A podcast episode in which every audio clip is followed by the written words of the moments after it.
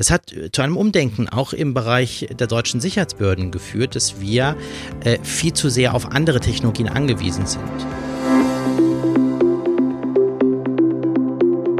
Herzlich willkommen zu Querverlinkt, Technik über dem Tellerrand. In unserer heutigen Folge erwartet euch ein echtes Highlight mit zwei ganz besonderen Gästen. Eingeladen haben wir Nadine Schön, Mitglied des Deutschen Bundestages und stellvertretende Vorsitzende der CDU-CSU-Bundestagsfraktion und den CIO des Saarlandes, Amma Alcazar, Bevollmächtigter für Innovation und Strategie. Gastgeber Thomas wird mit den beiden diskutieren, wie viel Staat Gesellschaft und Wirtschaft brauchen, um erfolgreich im internationalen Wettbewerb zu sein. Welche Rolle spielt dabei Technik? Und welche Technik braucht unser Staat selbst? Wir wünschen euch wie immer spannende Unterhaltung.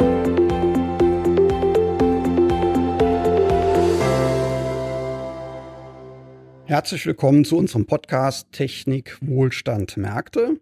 Heute gehen wir der Frage nach oder den Fragen nach, wie viel Staat brauchen wir und wie viel Technik, aber auch welche neuen Arbeitsweisen braucht der Staat. Ja, zur Klärung der Fragen habe ich mir zwei sehr kompetente Gäste eingeladen. Zum einen Nadine Schön. Sie ist von Haus aus Juristin, ist Mitglied des Deutschen Bundestages sowie stellvertretende Vorsitzende der CDU-CSU-Bundestagsfraktion. Sie leitete die Projektgruppe Innovation der CDU-CSU-Fraktion und ist eine von zwei Hauptautoren des Buches Neustart. Herzlich willkommen, Frau Schön. Hallo, freue mich, dass ich da sein kann. Sehr schön, dass Sie da sind. Ja, mein zweiter Gast ist Amma Alcázar. Er studierte Elektrotechnik und Informatik an der Universität des Saarlandes. Er ist der Beauftragte für Innovation, das muss ich jetzt ablesen, und Strategie sowie der Chief Information Officer des Landes Saarland. Vor seinem Engagement im öffentlichen Bereich war er Geschäftsführer der Rode und Schwarz Cybersecurity GmbH und davor Mitgründer und Vorstand der Sirix AG Security Technology. Herzlich willkommen, Amma. Danke für die Einladung. Ja, äh, Frau Schön, Sie und Ihr Fraktionskollege Thomas Hellmann sind die Hauptautoren des Buches Neustart. Das ist ein Buch, von dem Gabor Steingart sagt, präzise und erschütternd in der Analyse, und provokant in den Schlussfolgerungen. Ich habe es mir durchgelesen, ich fand es super spannend und kann die Stellungnahme von Herrn Steingart nachvollziehen. Wie kommt man denn jetzt als Politikerin oder als Politiker auf die Idee, ein derartiges Buch zu initiieren, viele Mitstreiter im Bundestag zu gewinnen und noch mehr Experten aus der Verwaltung und der Wissenschaft einzubinden? Nee, erst wollten wir gar kein Buch schreiben. Wir haben uns schlicht in einer Gruppe von Kolleginnen und Kollegen mit der Frage beschäftigt, wie wird sich die Welt, Europa, Deutschland in den nächsten 20 Jahren weiterentwickeln? Was sind die Haupttrends, die Hauptszenarien? Und was müssen wir heute tun, damit wir auch in Zukunft noch unseren Wohlstand sichern, damit wir unsere Werte sichern? Und ähm, ja, was sind die großen politischen Weichenstellungen? Und am Ende, und das haben wir in, mit, selbst mit neuen Methoden gemacht. Wir haben sehr viel mit externen diskutiert. Auch Amma Alcázar war Teil des Prozesses. Und irgendwann haben wir gesagt, wir wollen da jetzt nicht irgendwie so ein Papierchen machen, sondern im Prinzip geht es um eine Erzählung, die wir auch ein bisschen erklären wollen, auch bebildern wollen, mit Grafiken unterlegen wollen äh, und ein wirkliches Konzept. Ähm, das ist das Konzept des lernenden Staates, das wir dann auch an verschiedenen Themen durchbuchstabieren. Und das kann man nicht in einem Papier niederlegen. Da braucht es dann doch ein paar Seiten mehr. Und dann ist Thomas ja. Heilmann auf die Idee gekommen, dass daraus ein Buch werden soll. Ja. Nee, schön, dass er auf die Idee kam. Schön, dass Sie es gemacht haben. Und äh, ja, Sie haben ja da fünf eigentlich Bereiche rauskristallisiert, die so umschrieben sind als die Schicksalsthemen, denen wir uns jetzt stellen müssen. Das ist ja die Digitalisierung, dann ja unsere Situation jetzt mit in den neuen Märkten. Ich sag mal, da ist ja gerade der asiatische Raum sehr stark am Kommen. Da brauchen wir, da braucht Europa eine Antwort. Wir haben das Thema Klimawandel Ganz aktuell treibt uns ja die Pandemie immer noch um. Das ist auch ein Bereich, der detektiert wurde. Und dann, was ich auch sehr, sehr spannend finde und eine echte Herausforderung, der Wandel in unserer Gesellschaft. Wie kam es denn jetzt gerade zu diesen fünf großen Themen oder wie werten Sie die? Ja, die fünfte, äh, die jetzt noch gefehlt hat in der Aufzählung, war die Pandemievorsorge. Die haben wir dann am Ende noch mit reingenommen, okay. weil wir äh, das Buch ähm, im, Lock, im ersten Lockdown fertiggestellt haben. Und dann dachten wir, so einen kleinen Blick darauf kann man schon mal werfen. Ähm, und äh, das sind natürlich nur fünf von mehreren ganz großen Herausforderungen, vor der wir alle stehen. Aber ohne Frage sind es ganz große Herausforderungen. Also die neue Konkurrenz, ähm, das äh, Verschieben auch der, der politischen Kräfte weltweit, das äh, ist etwas, was wir jetzt schon spüren, was in den nächsten Jahren noch zunehmen wird. Ähm, gerade der asiatische Bereich China bricht da nochmal mit einer ganz anderen Dynamik voran und da wird sich am Ende auch die Systemfrage ja, mit einem ganz anderen Umgang mit Daten. Genau, auch ja. als Systemfrage mhm. äh, mit einem anderen Wertefundament, als äh, wir das haben und mit den Amerikanern haben wir ja noch ein großes äh, Einverständnis, was Demokratie, Menschenrechte etc. angeht, weil China sieht das in Teilen schon anders aus, aber ja. ähm, innovativ und selbstbewusst äh, ist eben auch China und damit muss, darauf braucht man Antworten, politische Antworten. Die haben viel mit Technologie zu tun, aber nicht nur. Genau. Ja, mit Technologie würde ich dann auch starten wollen, ganz im Sinne äh, unserer aktuellen Staffel. Aber nichtsdestotrotz dann anschließend auf all diese anderen Themen, so gut wir das in der Zeit schaffen, noch eingehen, weil ich die für ungemein spannend halte. Technologie ist ein wichtiger Mussbaustein. Wenn wir den Rest nicht hinbekommen, wird das mit der Technologie aus meiner Sicht alleine auch nicht funktionieren. Damit komme ich dann auch schon zum Thema Digitalisierung und zu dir, Amma.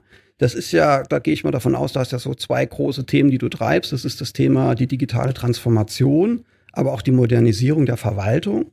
Und da gehe ich mal davon aus, dass du diese Themen auch im Buch getrieben hast. Meine Frage an dich, was ist denn digitale Transformation? Ich mache mir manchmal einen Spaß und frage Leute, man hört halt ganz unterschiedliche Sachen. Was ist das für dich? Also zunächst mal ist das Thema ähm, Verwaltungsmodernisierung ein Thema, das nicht nur mich sozusagen äh, äh, umgetrieben hat, sondern erstaunlicherweise ganz, ganz viele, die an diesem Buch mitgearbeitet haben. Also ich war wirklich baff, äh, wie viele Mitstreiter plötzlich sehr ähnliche Ideen haben, sehr ähnliche Erfahrungen gemacht haben, und zwar Mitstreiter äh, und Mitstreiterinnen und Mitstreiter, die jetzt schon in Verantwortung sind. Und ich glaube, das ist sozusagen ein ganz großer äh, Gewinn von diesem Buch. Äh, und deswegen wirklich nochmal einen herzlichen Dank an die, an die Nadine und an den Thomas, das aufzugreifen, weil das hat erstmal gezeigt, äh, wie viele ähnliche Ideen verfolgen und heute schon in Verantwortung sind und äh, die man hat einfach nur zusammenbringen müssen, damit sie dort eine kohärente Weitertreiben dieser Ideen bringen. Also von daher, das glaube ich, ist schon mal ein ganz, ganz wichtiger Punkt. Ja, Digitalisierung ist ja am Ende des Tages im Wesentlichen das Nutzen von innovativen Werkzeugen in bestimmten Bereichen, so auch im staatlichen Bereich. Äh, und ich glaube, das ist etwas, was wir noch viel stärker auch nach außen für werben müssen, äh, dass die Digitalisierung ja nie ein Selbstzweck ist, sondern immer mhm. nur Werkzeuge, um Dinge auf den Weg zu bringen. Es gibt äh, ein, ein, ein tolles Beispiel, das auch im Buch äh, beschrieben ist, ähm, es gab ja eine Zeit in Deutschland, in dem große Reformen auf den Weg gebracht worden ist, wie vor 200 Jahren, als Preußen mit Stein und Hardenberg Verwaltung ganz neu geschrieben hat, äh, ja. quasi auf den Weg gestellt, äh, auf den Kopf gestellt hat und dazu wirklich innovative Werkzeuge genutzt. Zu den innovativen Werkzeugen, die wir heute immer noch verwenden, sind die Farben, mit denen Minister, mit denen äh, der Kanzler, mit denen Abteilungsleiter jeweils unterschreiben schreiben, damit am Ende sichtlich wird, wer was äh, kommentiert hat. Und wir machen das heute immer noch.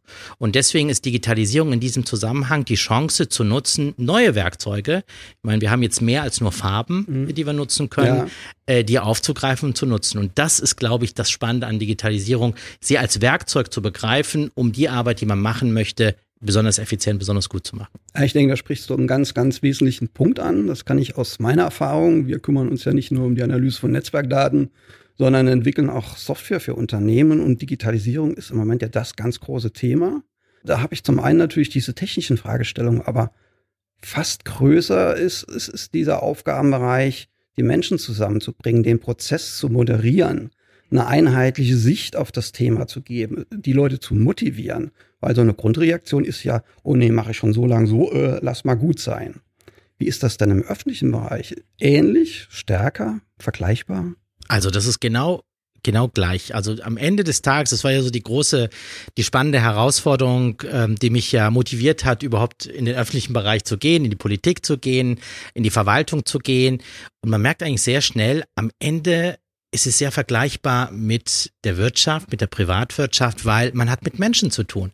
Und Menschen muss man immer motivieren. Ob das jetzt in einer Behörde ist oder in einem Unternehmen, macht am Ende nicht mehr viel Unterschied. Äh, das ist etwas, was, glaube ich, oftmals, äh, glaube ich, missinterpretiert wird. Die Menschen, die im Staat arbeiten, sind im Schnitt genauso innovativ, genauso kreativ. Die muss man aber auch motivieren, man muss sie mitnehmen und man muss ihnen Freiräume geben, Verantwortung übertragen und dann bekommt man auch exzellente, innovative Ergebnisse und das glaube ich ist am Ende des Tages einfach äh, das, was man was man machen muss, um äh, sozusagen das Potenzial, das auch im Staat schon vorhanden ist, wirklich auszuschöpfen. Ja, das würde ich absolut unterschreiben, würde aber noch einen Punkt hinzufügen wollen es hilft ungemein, wenn man den Menschen aufzeigen kann, was das denn für sie in der Zukunft bedeutet. Weil da ist ja oft so der Gedanke, ich verliere meinen Arbeitsplatz, zur Erstreaktion, jetzt wird ja alles automatisiert. Aber dass es spannender werden kann, kreativer, das sehen ja die wenigsten. Und ich glaube, das ist auch ganz, ganz wichtig, das den Leuten mitzugeben. Ja, Frau Schön. Mir sind nur gerade so viele Gespräche in den Sinn gekommen, die ja. ich in den letzten äh, Wochen geführt habe. Und äh, mir ist nochmal deutlich geworden, wie sehr die Mitarbeiterinnen und Mitarbeiter im öffentlichen Dienst auch darunter leiden, dass alle nur mit dem Finger auf sie zeigen und mhm, sich darüber ja. beschweren, dass im Staat alles so schwierig und komplex und langsam ist. Und darin sind, daran sind ja nicht die Mitarbeiterinnen und Mitarbeiter ja. schuld, sondern es sind die Strukturen, die sich über all die Jahre so entwickelt haben, dass sie wahnsinnig komplex geworden sind. Und deshalb ist es zum einen äh, im, auch im Interesse der Bediensteten des öffentlichen Dienstes, dass wir die Strukturen nochmal entschlacken, weil sie dann auch schneller zu ihren Zielen, zu ihren Arbeitsergebnissen kommen und das machen können, wofür sie ja mhm. da sind, nämlich den Laden am Laufen zu halten, den Menschen zu helfen und dass man zum Zweiten auch durch Digitalisierung und Technologie ihre eigene Arbeit angenehmer gestalten kann. Denn die mühen sich ja auch ab mit Reisekostenanträge stellen oder äh, vieles mehr. Und deshalb ist es sowohl für die Mitarbeiter, den, also den öffentlichen Dienst attraktiv zu halten, wichtig, was zu tun, aber auch ähm, um die Strukturen flexibler zu gestalten, damit der öffentliche Dienst insgesamt mehr output-orientiert ist. Ja. Und das hilft den Bediensteten ja auch nochmal. Und ich glaube, wenn man das einmal erklärt hat, dann, dann hat man ganz, ganz viele Mitstreiter. Denn wie Amma Alcázar sagt, Ideen sind da eine ganze Menge und viele ja. wollen da auch was verändern. Ja. Äh, und das muss man angehen. So in meiner Welt äh, kenne ich das dann, dass das Change Management ganz wichtig ist, diese Prozesse zu begleiten. Wie wird es dann im öffentlichen Bereich organisiert? Die Frage geht dann gleich an beide. Also ich glaube, das Wichtigste ist zu schauen, was sind sozusagen die Treiber in einer bestimmten Organisation, sowohl in einer privaten Organisation mhm. als auch in einer öffentlichen Organisation. Und ich glaube, ein Punkt, den wir tatsächlich stärker, viel stärker in den Fokus nehmen müssen und auch, auch anpassen müssen, ist, wir haben ein, eine Verwaltung, die darauf optimiert ist, dass sie Risiken minimiert. Das bedeutet, dafür Sorge zu tragen, dass, wenn man bestimmte Projekte macht, bestimmte Vorhaben auf den Weg mhm. bringt, die, die Risiken möglichst klein hält. Äh, das führt unweigerlich dazu, dass wir eigentlich kein Messinstrument für vergebene Chancen haben. Das heißt, wenn ich eine Chance ja. ziehen lasse, dann werde ich dafür zu keinem Zeitpunkt belangt, bestraft oder irgendwie hinterfragt. Ja. Wenn ich allerdings ein Risiko eingehe und es läuft schief, dann werde ich sozusagen in Frage gestellt, warum ich das äh, gemacht habe. Und das ist, äh, in Unternehmen sind es typische Opportunitätsverluste, wenn man Chancen nicht nutzt. Und der Unterschied äh, zwischen der Verwaltung und der Privatwirtschaft ist, dass Unternehmen, die in einem gesellschaftlich oder marktorientierten Umfeld sich bewegen, das sich laufend ändert, sich nicht mitentwickeln, die verschwinden irgendwann mal vom Markt. Ein großes Beispiel ist ja immer Kodak, das Unternehmen mit der höchsten Marktkapitalisierung weltweit war ist dann verschwunden, weil sie äh, zu langsam sich angepasst haben. Und das Problem ist, dass beim Staat passiert es nicht. dass der Staat verschwindet, passiert mhm. nicht, weil der Staat einfach per Definition wir eingerichtet haben als Gesellschaft. Und das ist etwas, was wir, glaube ich, aktiv, proaktiv ändern müssen. Das heißt, wir müssen uns überlegen, wie wir Chancen, die Nutzung von Chancen motivieren und dabei natürlich dann auch äh, Risiken kalkuliert äh, eingehen. Und das sind Dinge, die nicht von alleine kommen. Ich glaube, die müssen wir tatsächlich äh, proaktiv sozusagen in der Art, wie wir das machen, ja. ändern. Und dann ändert sich auch vieles automatisch. Wenn ich die Dinge motiviere, dass man Chancen äh, wahrnimmt, dann machen das auch die Mitarbeiterinnen und Mitarbeiter. Wenn man natürlich nur darauf achtet, ob jemand einen Fehler macht, dann konditioniert man auch eine gesamte Organisation, nur Fehler zu vermeiden. Mhm. Und äh, das ist etwas, was, glaube ich, an zwei, drei Stellschrauben verändert, automatisch Auswirkungen auf die gesamte, positive Auswirkungen auf die gesamte Organisation hat. Ja, da würde ich mich absolut anschließen. So eine gewisse Fehlerkultur zu etablieren, ist halt ungemein wichtig. Wenn sich kein Mensch mehr traut, was falsch zu machen, dann kommt noch nichts Neues raus. Nee, spannend. Ja, dann würde ich gern ein Stück weit Richtung Technik wieder wandern. Beim Lesen ist mir halt eine Technologie ins Auge gesprungen und in unserer ganzen Staffel haben wir nie über das Thema Blockchain gesprochen. Jetzt möchte ich das gar nicht äh, so großartig technisch dadurch deklinieren, aber die Blockchain-Technologie hat ja doch ein Riesenpotenzial. So für das Verständnis, denke ich, würde es helfen, wenn wir noch definieren, was ist eine Blockchain. Amma, bist du so lieb? Was ist denn eine Blockchain? Ähm, ja, Blockchain ist eine sehr innovative Technologie, mit der man mit Hilfe von kryptografischen äh, Verfahren dezentral äh, bestimmte Dinge nachverfolgen kann. Also man braucht keine dritte Partei, die die Authentizität überprüft, sondern man kann tatsächlich Daten äh, protokollieren, die Authentizität über einen sehr langen Zeitraum sicherstellen ohne eine Organisation, eine große Datenbank oder ähnliches äh, betreibt. Die Anwendungsfälle gehen aber weit über die Kryptowährung äh, hinaus, umfassen äh, Vertragsgestaltung beispielsweise oder auch Kühlketten äh, und äh, die Kommunikation zwischen verschiedenen äh, Geräten. Also es gibt ganz, ganz viele Anwendungsfälle für die Blockchain. Besten Dank, Amma. Bleibt noch die Frage zu klären, warum ist die Blockchain-Technologie für Deutschland so wichtig? Frau Schön, wenn Sie da bitte noch was zu sagen könnten. Ja, die, die Blockchain-Technologie ermöglicht es, nochmal ganz anders an verschiedene Themen heranzugehen. Und ähm, ist ja eine Technologie, die vor allem dann zum Einsatz kommt, wenn es um Vertrauen geht, die dann mhm. zum Einsatz kommt, wenn ein Intermediär äh, eingespart wird sozusagen ähm, oder nicht gebraucht wird und wenn man vor allem auf Dezentralität und Vertrauen setzt. Und äh, Vertrauen äh, ist etwas, was für den Staat wahnsinnig wichtig ist. Ähm, Amar Alcazar hat eben gesagt, der Staat ist per Definition da, aber nicht alle Leistungen des Staates werden per, also immer auch nur vom Staat erbracht. Ähm, das heißt, äh, wir sehen das ja jetzt schon in manchen Bereichen, dass gerade die, ähm, die großen amerikanischen Plattformen viel besser daran sind, zum Beispiel eine Gesundheits-App anzubieten. Oder viele Menschen identifizieren sich bei allen möglichen Leistungen, die sie machen, mhm. über ihr Facebook-Login. Ähm, und äh, die, die Reihe könnte man fortschreiben. Das heißt, Sachen, die klassischerweise eher bei, beim Staat oder äh, wenn man an den E-Euro denkt, bei der EZB äh, liegen, werden immer mehr durch private Akteure erbracht. Mhm. Und deshalb muss man sich schon die Frage stellen, äh, verliert dadurch nicht auch der, der Staat etwas, wofür ihn die Menschen brauchen, nämlich diese Vertrauen und identitätsstiftende Wirkung und inwieweit wollen wir das zulassen, dass das Private machen und was äh, sollte aber in staatlicher Hand bleiben?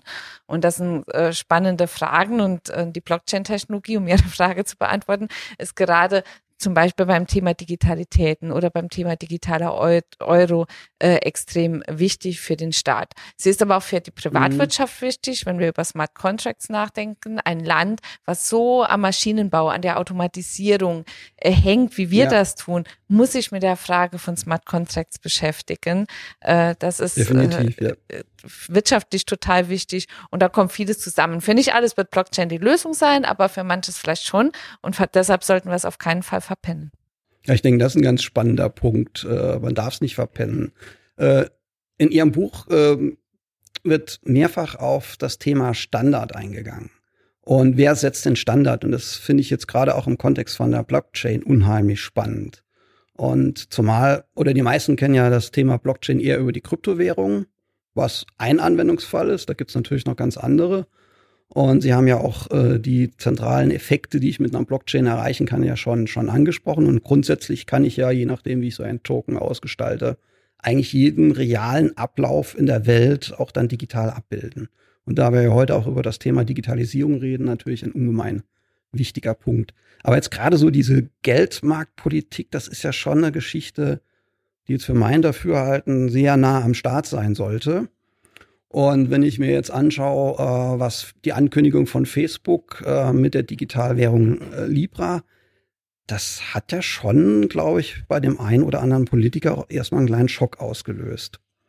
Und wie müssen wir uns denn da jetzt aufstellen?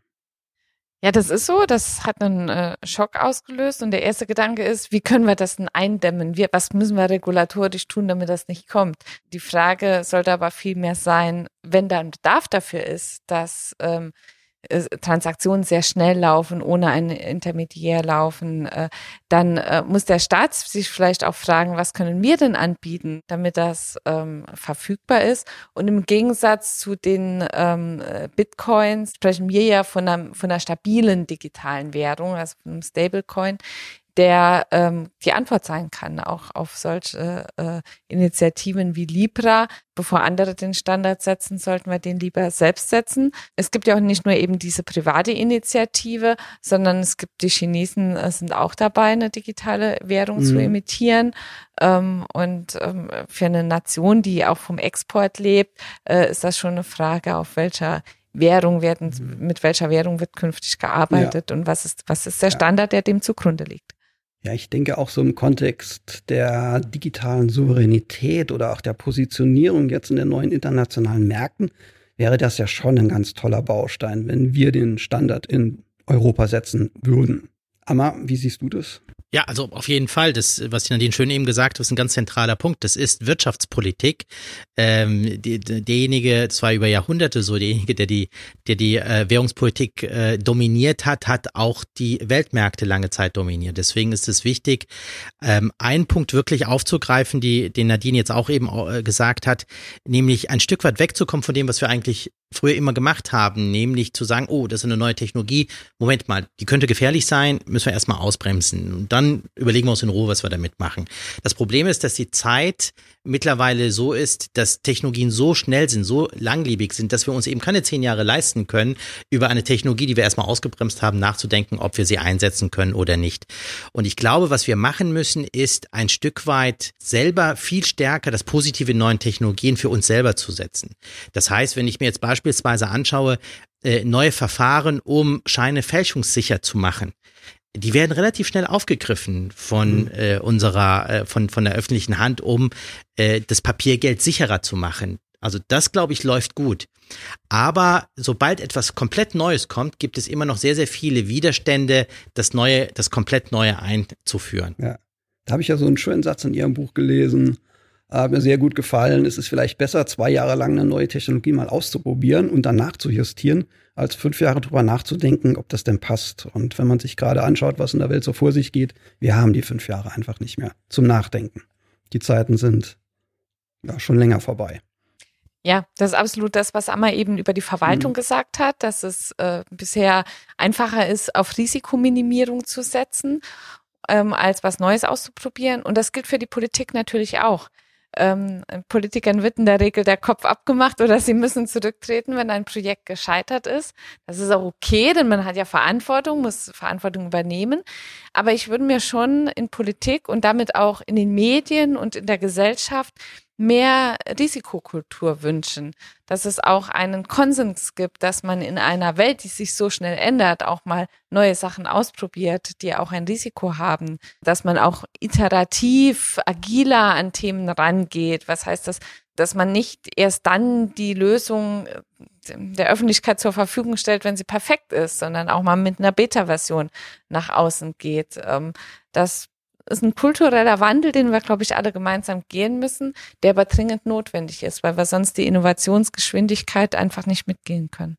Ich würde jetzt gerne noch auf das Thema digitale Identitäten zu sprechen kommen, weil wir hatten jetzt gerade Blockchain und das hat ja schon ein Stück weit auch was miteinander zu tun oder das eine kann dem anderen dienen. Ähm, was ist denn eine digitale Identität? Ich habe so ganz kurz beim Lesen selber nachgedacht und für mich versucht, das mal zu definieren und habe dann eher sowas in die Richtung mehr zusammengedacht, naja, das ist letztendlich eine Abbildung einer realen Person oder eines physikalischen Objektes in einer eindeutig identifizierbaren Datenform. So grob könnte man das vielleicht dann definieren. Aber welcher Zusammenhang besteht denn jetzt zwischen Identität dieser digitalen und der Blockchain? Also ich glaube, vielleicht wenn ich, Nadine, wenn ich ganz kurz sozusagen äh, ähm, den, den, das, das Intro machen kann. Also ich glaube, digitale Identitäten ist eines der wichtigsten äh, Felder für die digitale Souveränität äh, in der Zukunft, weil sie am Ende die Grundlage dafür sind, äh, den Kontakt auch zwischen in dem einen Fall einer physischen, einer, einer natürlichen Person und mhm. einem Service äh, sozusagen zu schaffen, aber auch für eine Infrastruktur, in denen möglicherweise ähm, Objekte miteinander autonom äh, sozusagen interagieren. Äh, und damit ist das sozusagen die, das, die Plattform, das Betriebssystem der Zukunft in vielen, vielen anderen Bereichen. Deswegen gibt es dort auch sehr, sehr viel Konkurrenz. Es gibt sehr viele ähm, äh, sag mal, wirtschaftliche Wettbewerbe, wer das anbietet. Deswegen bieten die großen Plattformen, Facebook, Google, Apple, alle ihre äh, eigenen digitale Identitätssysteme an, um das auch äh, äh, anderen an, äh, sozusagen zur Nutzung durch andere. Und ich glaube, das ist etwas, wo wir äh, auch darüber nachdenken müssen, dass wir bei uns einen vernünftigen Service haben, der hier auch äh, verankert ist. Ja. Das gilt nicht nur für den Staat, sondern auch für Services, die auch im wirtschaftlichen Bereich genutzt werden. Da gibt es auch verschiedene Ideen, dass der Staat dort mithilft. Nadine, aber da bist du näher dran. Ja, da gab es jetzt ganz viel Bewegung auch im letzten halben Jahr und auch ein Beispiel dafür, wie man sich auch mal politisch Themen anders nähern kann. Und zwar im Kanzleramt gab es eine Arbeitsgruppe zwischen Staat, also den beteiligten Ministerien und konkreten Anwendern aus der Wirtschaft, äh, mhm. die mhm. sich mit der Frage beschäftigt haben, wo können wir denn digitale Identitäten einsetzen? Da saß dann die Deutsche Bahn am Tisch, da saß die Deutsche Bank am Tisch äh, zum äh, ja. für den ganzen Finanzbereich. Da saß das Hotelgewerbe am Tisch. Und da haben wir zum Beispiel den ersten Anwendungsfall jetzt gerade geschaffen, nämlich äh, durch eine Experimentierklausel, die wir ins Gesetz eingefügt haben, einen Experimentierfall geschaffen, dass man äh, beim Hotel-Check-in auf eine digitale Wallet im Prinzip zugreift und dadurch auch die Korrespondenz zwischen als Geschäftsreisender zwischen seinem Unternehmen, dem Hotel, wo man ist, ähm, und eben der Identifikation der Person also einfacher wird. Ähm, ganz äh, simpel mit einem Mehrwert für alle. Alle Beteiligten sagen mir, normalerweise hätte das ewig gedauert, bis sie das aufgesetzt haben. Aber dadurch, dass man alle an einem Tisch saßen und man sehr an der Anwendung orientiert gearbeitet hat, hat man sehr schnell ein sehr konkretes und sehr innovatives Ergebnis erzeugt. Und da wollen wir jetzt weitere mhm. Anwendungsfälle schaffen. Die ersten wird es im Herbst geben. Und da ist, ja, das ist mal ein Fall, wo ja. wir mal wirklich äh, einigermaßen schnell waren. Anwendungsorientiert und dieses neue Miteinander auch von Staat und Privatwirtschaft gut ausprobiert haben. Ja, oder heißt ja auch ein Buch Neues Denken und ich denke, das ist ja für diese Blaupause schon ein ganz vortreffliches Beispiel. Nee, sehr schön, dass es da weitergeht. Prima.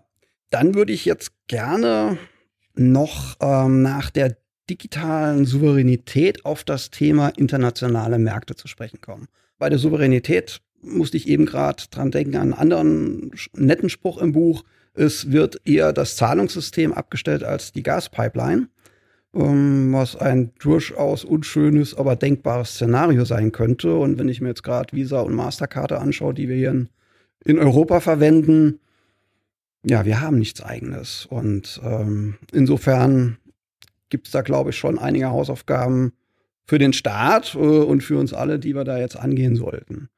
Das ist richtig. Und wenn ich sozusagen ein, ein ähm, auch besonders sensibles Thema anspreche, ähm, wir sind dort ein Stück weit auch gezwungen, eine Jurisdiktion anzuwenden, die nicht die europäische ist, sondern eine amerikanische beispielsweise. Wenn ja. Amerikaner äh, bestimmte Länder äh, auf der Sanktionsliste haben, dann dürfen wir faktisch mit denen auch nicht arbeiten, äh, weil wir deren Services nutzen und die Amerikaner verbieten natürlich ihren eigenen Unternehmen das zu machen. Das haben wir jetzt mit der äh, Pipeline gesehen, äh, das sehen wir aber auch in vielen anderen Bereichen. Das heißt, es ist natürlich schon eine Frage auch der Souveränität, dass wir die Technologien selber hier haben haben und dass wir Unternehmen haben, die sie auch anbieten, damit wir auch sozusagen unsere eigene Politik, auch internationale Politik entsprechend umsetzen können. Und ähm, Nadine hatte das ja vorhin gesagt, mit, mit den äh, Amerikanern teilen wir sehr vieles, sehr viele Werte auch. Und wenn wir aber dann darüber nachdenken, dass zukünftig sogar äh, bestimmte Services dann äh, vor allen Dingen aus Ländern wie China angeboten werden und wir davon auch abhängig werden, dann kann es schon sein, dass wir dann äh, sozusagen Schwierigkeiten haben werden, unsere Vorstellung von, äh, von Politik und Werten umzusetzen. Und deswegen ist auch Technologiepolitik auch eine Politik der, der digitalen Souveränität Souveränität und am Ende auch eine Politik, ob wir unsere Vorstellung von Gesellschaft und Staat leben können oder nicht. Also es ist nicht nur eine Frage der Ökonomie, sondern es ist ja. auch eine Frage wirklich von Kernbereichen der Politik. Ja, ich denke, man, man darf digitale Souveränität nicht mit Autarkie verwechseln. Wir werden nicht alles anbieten Nein. können, aber wir brauchen eine Wahlfreiheit, Wahlmöglichkeiten und auch eigene Kompetenzen in den zentralen digitalen Themen. Und da ist eine Cloud-Infrastruktur ein wichtiges Thema. Deshalb hat Peter Altmaier ja auch Gaia X auf den Weg gebracht. Gaia X ist ein äh, Projekt, was vom Bundeswirtschaftsministerium von Peter Altmaier initiiert wurde. Es geht darum, dass wir in Europa eine eigene äh, Dateninfrastruktur aufbauen, die interoperabel ist und die vor allem eigenen Standards Genüge trägt. Es ist ein offenes Konsortium, da sind viele Player mit dabei, weltweite Player. Das Entscheidende ist, dass wir bei diesem Projekt die Standards vorgeben und damit ist es ein wichtiges Thema für die digitale Souveränität in Europa. Weiteres äh, Thema, wo wir weltweit einen Standard gesetzt haben, ist das neue Gesetz gegen äh, unlauteren Wettbewerb, die GWB-Novelle. Ähm, die Europäische Kommission schaut jetzt genau, was haben die Deutschen da gemacht und guckt sich da sehr mhm. viel ab für die eigene Regulierung, für den Digital Market Act. Und das sind äh, deutliche Schritte, dass Deutschland und Europa insgesamt selbstbewusster und souveräner werden, auch mal den amerikanischen Plattformen ein Stoppschild äh, vorhalten, ja. aber nur Stoppschilder allein nutzen halt nichts. Man nicht, braucht ja. eben auch die eigenen Kompetenzen. Deshalb ist es wichtig, eben eigene Fähigkeiten aufzubauen und auch dafür zu sorgen, dass gute innovative Ideen auch eine Möglichkeit haben zu wachsen und groß zu werden. Wir können uns tot regulieren, aber am Ende brauchen wir die attraktiven Angebote aus dem eigenen Land äh, oder aus Europa, sonst äh, wird Usability immer vorgehen und mhm. ähm, bisher sind da die anderen einfach besser als wir. Ja, also vielleicht nur eine Beobachtung, um, um das nochmal sagen zu ergänzen. Ich teile das äh, zu 100 Prozent. Es gibt eine äh, Geschichte im Bereich der, der Sicherheit. Ähm, ihr kennt das ja auch aus eurem, aus eurer Arbeit, äh, als äh, die ganzen Skandale um Edward Snowden rausgekommen sind. Ja. Das hat zu einem Umdenken auch im Bereich der deutschen Sicherheitsbehörden geführt, dass wir äh, viel zu sehr auf andere Technologien angewiesen sind.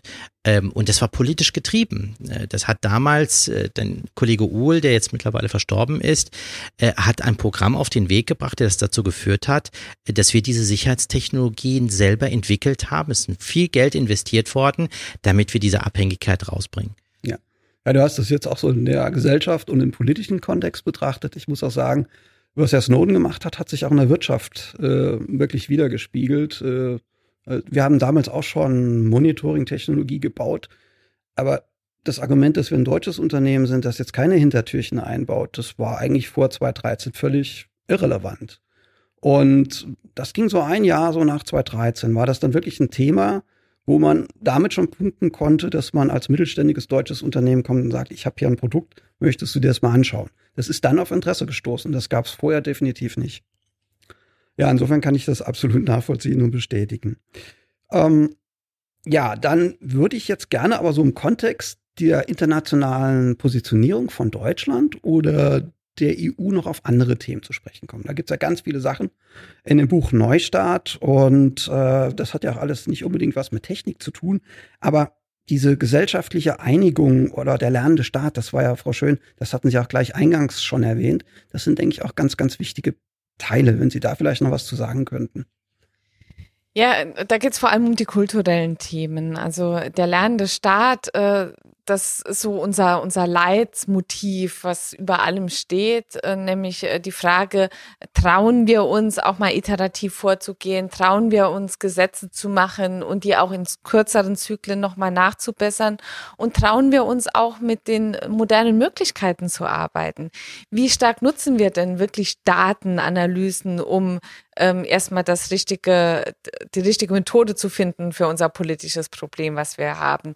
Inwiefern monitoren wir denn das, was wir gemacht haben, ob das wirklich seine Ziele erreicht?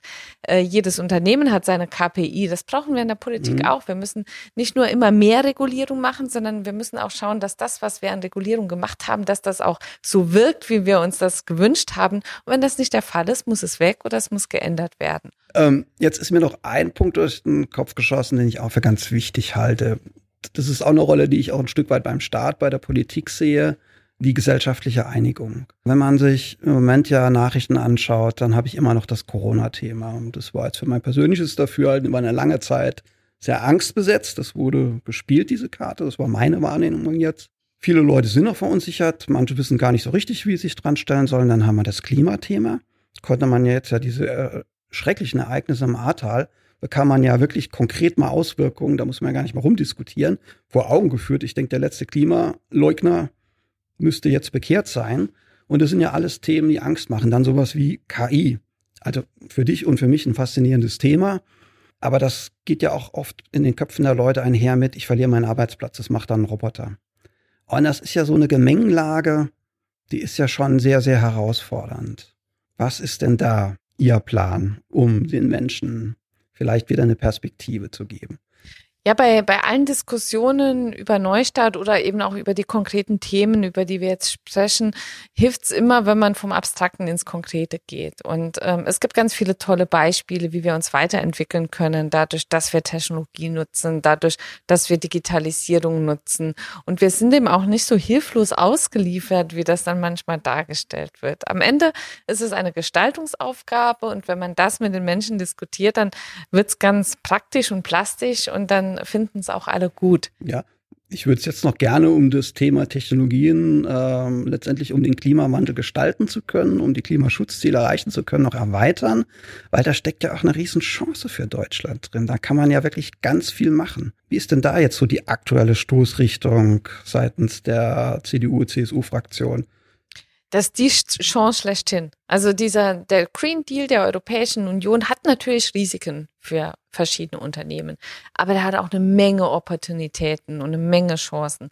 Und am Ende geht ja gar kein Weg dran vorbei. Wir haben nur den einen Planeten und den müssen wir gemeinsam retten. Und das geht in meinen Augen am besten durch Innovation, durch Technologie, nicht durch Verbote. Wir brauchen große Sprünge und deshalb brauchen wir auch Investitionen in diesen Bereichen und Innovationen. Ähm, es gibt einen tollen neuen Think Tank, der heißt EPICO, ähm, der ähm, hat ein Funding von der äh, Bill and Melinda Gates Stiftung unter anderem und die, die zeigen diese konkreten Themen und ähm, vernetzen die Akteure aus der Technologie mit der Politik und mit den denjenigen, die das Geld bringen und äh, daraus entstehen eben konkrete Lösungen. Und ich finde es total spannend, weil ich sehe, was man alles bewegen kann und dass das auch wirtschaftlich ganz neue Chancen bietet, gerade auch für das Saarland. Da kann Amma vielleicht noch mal mehr dazu sagen, aber ähm, wir, wir sollten nicht nur nach hinten schauen, wir müssen immer nach vorne schauen, müssen schauen, wo sind die Chancen, wo sind die Opportunitäten und wie können wir aus dieser Herausforderung äh, eine Chance machen. Die Mittel haben wir, die müssen wir nutzen und dann, dann wird das gut. Ja, denke auch sehr gerne in Lösungen und tue mich schwer, sehr lange mir immer nur die Probleme anzuhören. Ich glaube, das ist auch äh, sozusagen der Anspruch, den Politik immer haben muss, zu gestalten und eben nicht äh, sozusagen nur zu sagen, um Gottes Willen, da ist wieder was um die Ecke gekommen an neuer Technologie. Ähm, das, das kann sozusagen ganz viele Gefahren bergen. Jetzt haben wir viele Themen gestreift, haben viele gute Aspekte, viele gute Ideen aus dem Buch kurz angeteasert. So als Abschlussfrage möchte ich jetzt von jedem wissen, was ist denn für dich, für Sie persönlich so der wichtigste nächste Schritt, den wir gehen müssen, damit das, was da im Buch vorgestellt wird, möglichst schnell in die Umsetzung kommt. Wir müssen anfangen. Also es bringt ja, mhm. bringt ja gar nicht nur schöne Sachen aufzuschreiben, sondern es geht darum, dass wir Sachen umsetzen. Und ich äh, werde oft gefragt, liegt das jetzt seit einem Jahr in der Schublade? Nein, liegt es nicht. Also wir haben ganz viele Themen aus diesem Buch in die Umsetzung gebracht. Ein, über einige mhm. haben wir heute diskutiert. Das sind die digitalen ja, das Identitäten. Schön, dass wir das ist das Thema. Genau. Hören konnten. Online-Zugangsgesetz etc. Ähm, aber am Ende brauchen wir ein wirkliches Modernisierungsjahrzehnt, also einen großen Wurf, wo wir sagen, wir wollen wirklich an die Strukturen ran. Und das muss am Tag eins der nächsten äh, Legislaturperiode passieren, wer auch immer der Regierung angehört. Ähm, ich finde, wir, wir brauchen da wirklich mutige Reformen in Staat und Verwaltung, damit wir besser werden und weniger äh, komplex. Und wir haben ein paar Vorschläge aufgeschrieben. Deshalb würde ich mir natürlich wünschen, wir könnten die umsetzen. Wichtig ist, dass das Anfangen, das Umsetzen und nicht klein zu denken, sondern auch in diesem Fall tatsächlich äh, groß zu denken, eine große Vision zu malen, die dann auch zu erreichen. Dann machen auch viele mit. Wir müssen raus aus dem Klein-Klein, brauchen große Ziele und dann ein iteratives Vorgehen, damit wir sie auch erreichen. Besten Dank. Also da kann ich mich wirklich nur ganz anschließen.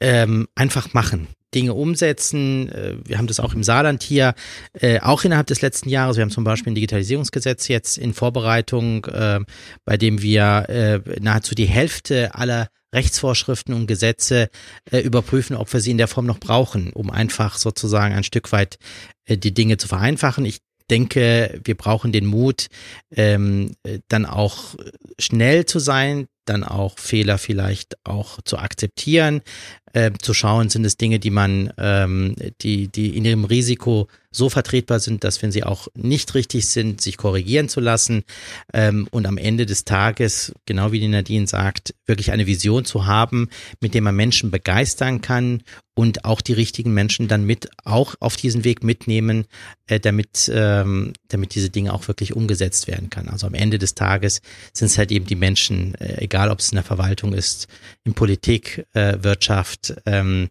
oder in anderen Bereichen der Gesellschaft. Und die muss man motivieren und ihnen die Möglichkeit geben, ihre Ideen dann äh, umzusetzen. Vielen Dank an beide. Das war ein sehr spannendes Gespräch, hat mir sehr viel Freude gemacht und ja, ich hoffe, dass wir das bei passender Gelegenheit auch nochmal fortsetzen können. Besten Dank. Ganz herzlichen Dank. Vielen Dank.